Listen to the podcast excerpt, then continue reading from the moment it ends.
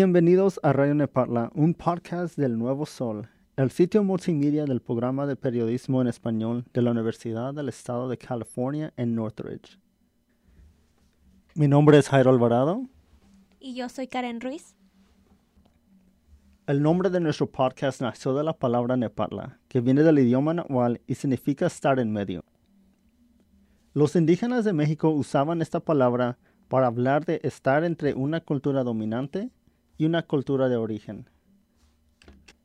El movimiento chicano hizo que este espacio uno de resistencia cultural que transciende dos culturas y muchas fronteras.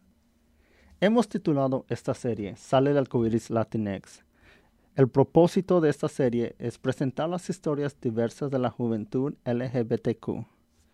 El Instituto Williams estima que en los Estados Unidos hay 1.4 millones de adultos latinx que se identifican como lesbianas, gays, bisexuales o transgénero.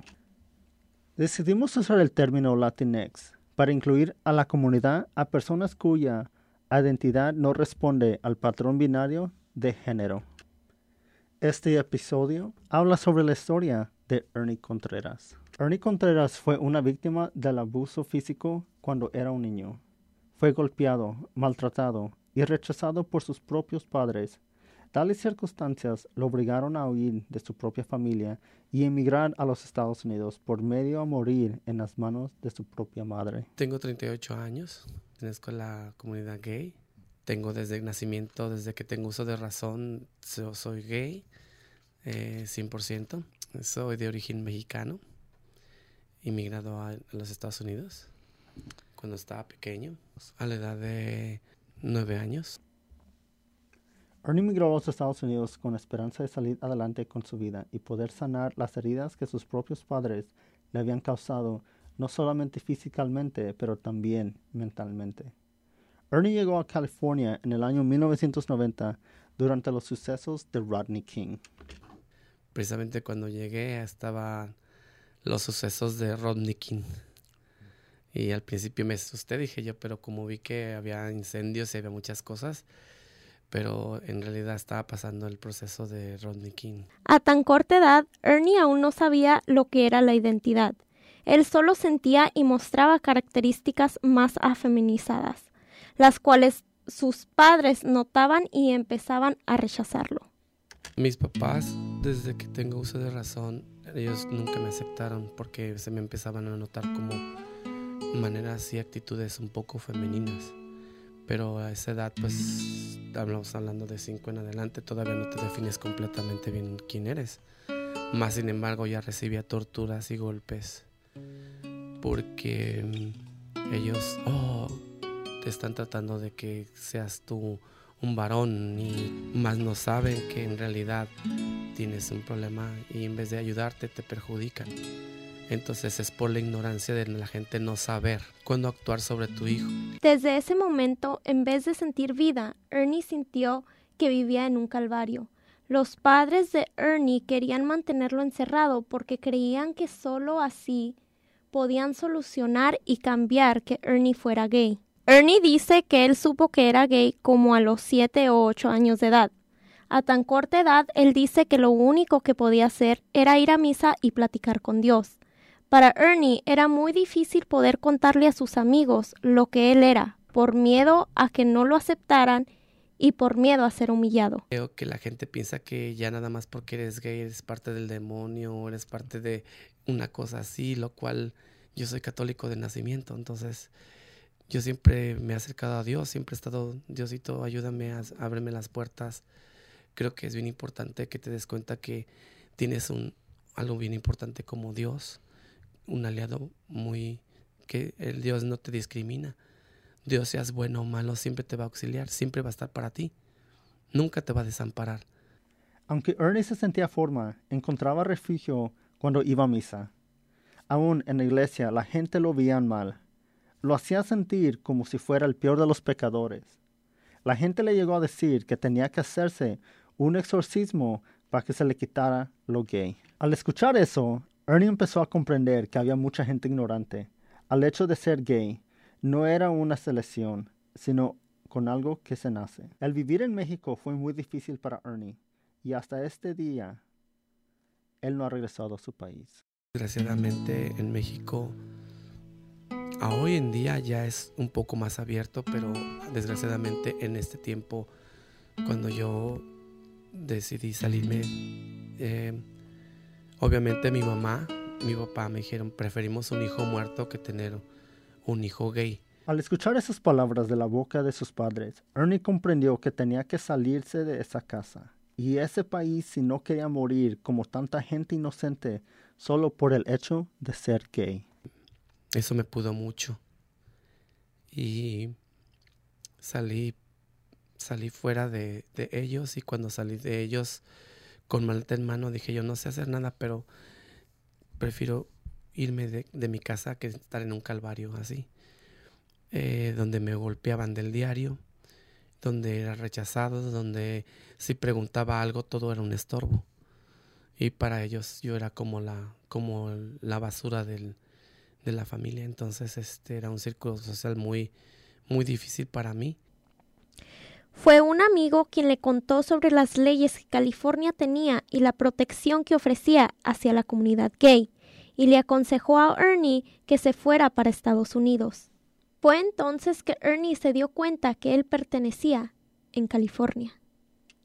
Lo que más le llamó la atención a Ernie fueron los festivales anuales, como el Gay Pride, y los programas de ayuda a personas de la comunidad LGBTQ. Hay personas que todavía, aparte de que están inmigrando aquí a este país, quieren traer su cultura tonta, machista, este, eh, recriminable, Ernie sabía que el poder pertenecer a la comunidad LGBTQ le traería ventajas. Él pensaba que si sus padres lo maltrataron tanto de pequeño, ya nada le podría suceder con otra gente. Cuando emigró a Estados Unidos, Ernie vio a muchos latinos traer la misma cultura y la misma tradición de sus padres. El haber crecido en un lugar en donde sufrió violencia física, abuso verbal y rechazo no fue saludable para Ernie. Ahora Ernie ayuda a personas que tienen los mismos problemas que él tuvo de niño. El consejo que yo le daría a toda la gente, pidan auxilio y salgan de cuanto antes de esa jaula. No se queden a que los torturen, porque el de mañana no van a sonreír. Ernie vio el emigrar a Estados Unidos como una forma de poder obtener la libertad de ser quien él era. Me siento... me sentí full desde el momento en que llegué, me sentí completamente seguro. Me sentí, me sentí que estoy en casa, me sentí que estoy en, en, un palacio, me sentí que estoy en un lugar donde soy aceptado, donde hay más que yo, también así. Pensé que era el único y no, hay más, somos muchos, somos varios. Creo que unidos podemos hacer muchas cosas y existimos hoy. Ernie confiesa que él jamás regresaría a México por el hecho de lo que él vivió de su niñez. El vivir en Estados Unidos le ha abierto muchas puertas, no solo lo que es en la comunidad LGBTQ, pero también en el aspecto educativo y laboral. Me voy a superar, voy a salir adelante y de ahí y ahora estoy eligiendo carreras como ahorita estoy eh, practicando para, no solamente tengo la carrera de ser estilista, Ahora estoy practicando las Art Culinaries. Em, tengo mi licencia de nutrición, tengo mi licencia de em, ah, sanidad y me gustaría tener a las Art Culinaries como ser un buen chef. Y el día de mañana, que no es muy lejos, me gustaría ser abogado. Una de las cosas que es muy importante para Ernie hoy es que todas las personas que son parte de la comunidad LGBTQ sepan que ellos también pueden lograr lo que se propongan. Nosotros también, como comunidad, tenemos el potencial. Porque también puedo ser un buen doctor, también puedo ser un buen abogado, también puedo ser un, buen, un buen, astronauta, puedo ser un buen eh, ingeniero en robótica, puedo ser algo avanzado, puedo ser lo, mejor en ciencia, puedo ser, y no importa que seas gay, no importa que, te acepten o no te acepten, importante, en toda la vida esos, hay obstáculos, obviamente, pero no debes de ver allá, siempre arriba. Algún día llegaremos. El mensaje que Ernie quiere hacerle saber a las personas que en este mundo no se cierra si hay personas que no te aceptan. Siempre va a existir una puerta y una solución para todo. Aquel chico que siente que, que porque no es aceptado con su familia, no, que no se equivoque. Hay salidas. No, tus padres no es lo único que existe en el mundo que te van a dar amor. Afuera hay mucha gente que te va a dar amor. Si en tu casa no hay amor, afuera va a haber amor.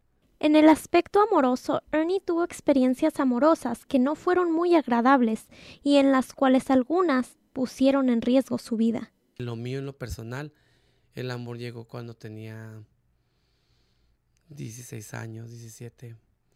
Pero te voy a decir que no, en el transcurso de mi venida tuve experiencias en las cuales tuve muchos obstáculos de riesgo con personas que a veces nada más te abusan, te usan, te y al mismo tiempo te prestas tú para eso. Pero no todo fue malo. A los 18 años de edad, Ernie se enamoró y fue gratamente correspondido. Es la primera vez que era correspondido.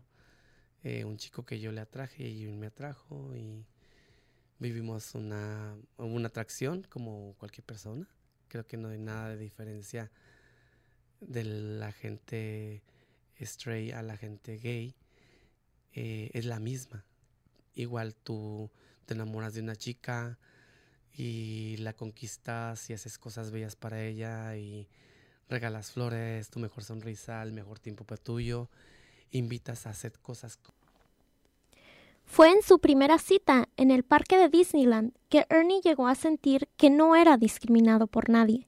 Al contrario, se sintió rodeado de cariño. El eh, cariño de ver esa gente que por primera vez miraba el parque igual que yo, es una sensación, era un éxtasis que, que rebasa todo tipo en esta ocasión. Pues imagínate yo con un chico que quiero a mi lado y, y conocer ahí el parque y te quedas tú, ¿qué?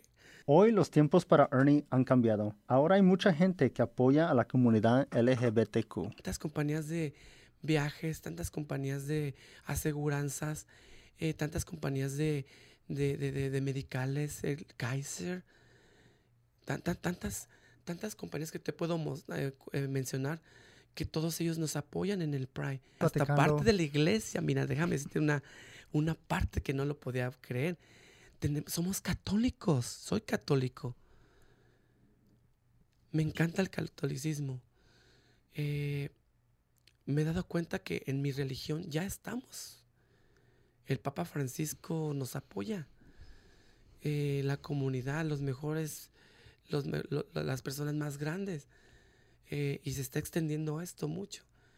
Porque yo anteriormente yo miraba personas de, mi, género como gays y lesbianas y trans, trans transgéneros este, no entraban a la iglesia porque se sentían pecadores y eso no tiene nada que ver. Ernie expresa la emoción que ahora siente al saber que la comunidad LGBTQ está más unida que nunca y que todos están logrando sus metas, ya sea en el aspecto laboral o en el de poder ser parte de la comunidad sin sentirse discriminados.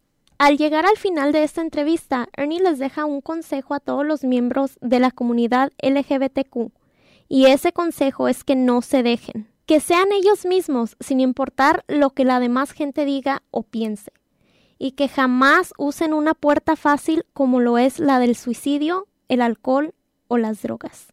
Muchas gracias por escuchar Radio Nepala, la voz que traspasa fronteras. Los invitamos a escuchar el resto de nuestra serie Sale el Alcoiris Latinex.